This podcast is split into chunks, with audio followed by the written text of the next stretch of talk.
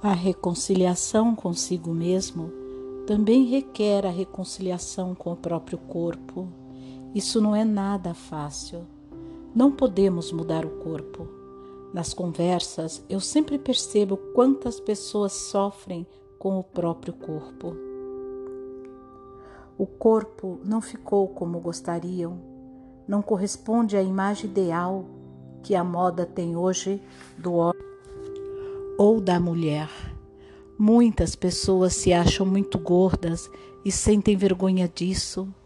Acham que o seu rosto não é atraente, sentem-se em desvantagem devido à sua realidade física. Somente quando eu amo o meu corpo, assim como ele é, ele também fica bonito. Pois a beleza é relativa. Existem bonecas que são lindas, mas que são frias e sem expressão. Beleza significa que a glória de Deus brilha através de mim. Mas isso só acontece se eu aceito o meu corpo e o apresento a Deus. Somente assim ele pode se tornar transparente para o amor e a beleza de Deus.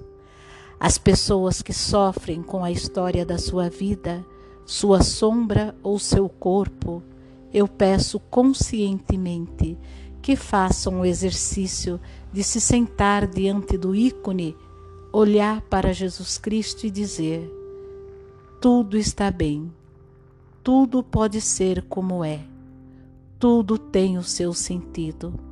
Eu te agradeço por ter ficado do jeito como sou neste momento. Eu te agradeço pela minha história, pelos altos e baixos, pelos caminhos errados e desvios Tu me guiaste. Eu te agradeço pelo meu corpo. Ele é único. Nele eu me sinto em casa. Ele é o templo do Espírito Santo, o lugar da tua glória.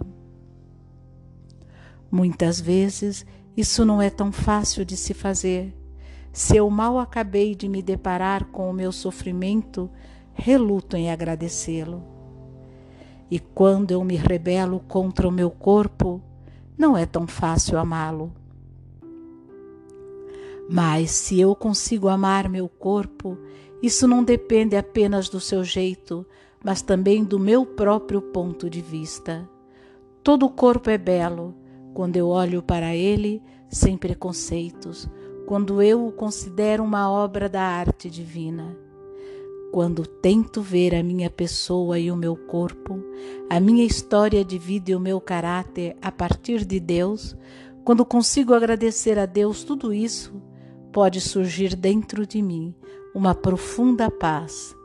Posso sentir uma liberdade e posso vislumbrar tudo o que é realmente bom, que pode ser justamente o peso da minha vida, que me mantém alerta, para que eu realmente confie em Deus e não em mim mesma. Ainda mais difícil é reconciliar-nos com a nossa própria culpa e nos perdoar essa culpa. Só podemos perdoar a nós mesmos se acreditarmos do fundo do nosso coração que Deus nos perdoou, que somos aceitos por Deus incondicionalmente. Muitas pessoas não levam o perdão de Deus a sério.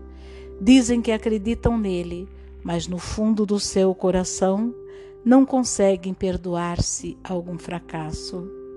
Vivem se culpando por terem contraído esta ou aquela culpa, especialmente homens mais idosos que combateram na guerra se culpam e se condenam. Eles se lembram dos horrores em que estavam envolvidos.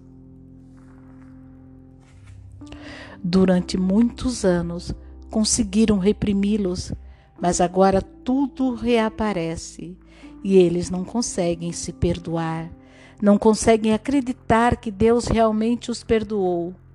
Então se dilaceram com sentimentos de culpa. Dentro deles habita um juiz cruel que os condena sem piedade. Mas Deus é muito mais misericordioso conosco do que nós mesmos somos. Se o nosso coração nos condenar, Deus é maior que nosso coração e conhece todas as coisas. Crer no perdão de Deus é colocar Deus no lugar do nosso superego impiedoso, confiando que Deus aceitará tudo o que está dentro de nós e que há muito tempo tudo que ainda nos causa sentimentos de culpa foi descartado por ele, apagando, apagado e transformado. A fé no perdão de Deus pode tirar os nossos olhos da nossa própria culpa e voltá-los para a misericórdia de Deus. Diante dos olhos amorosos de Deus, podemos encontrar a paz conosco e dizer sim a nós mesmos, precisamente porque somos totalmente aceitos por Deus. Perdoar a si mesmo às vezes é mais difícil do que perdoar o outro, mas é a condição para poder viver cuidadosa e conscientemente no momento presente, sem a turvação da culpa passada com a, com a qual ainda nos debatemos.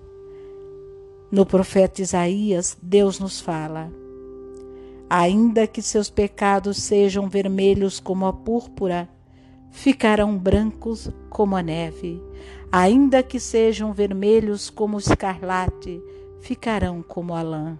Isaías capítulo 1, versículo 18.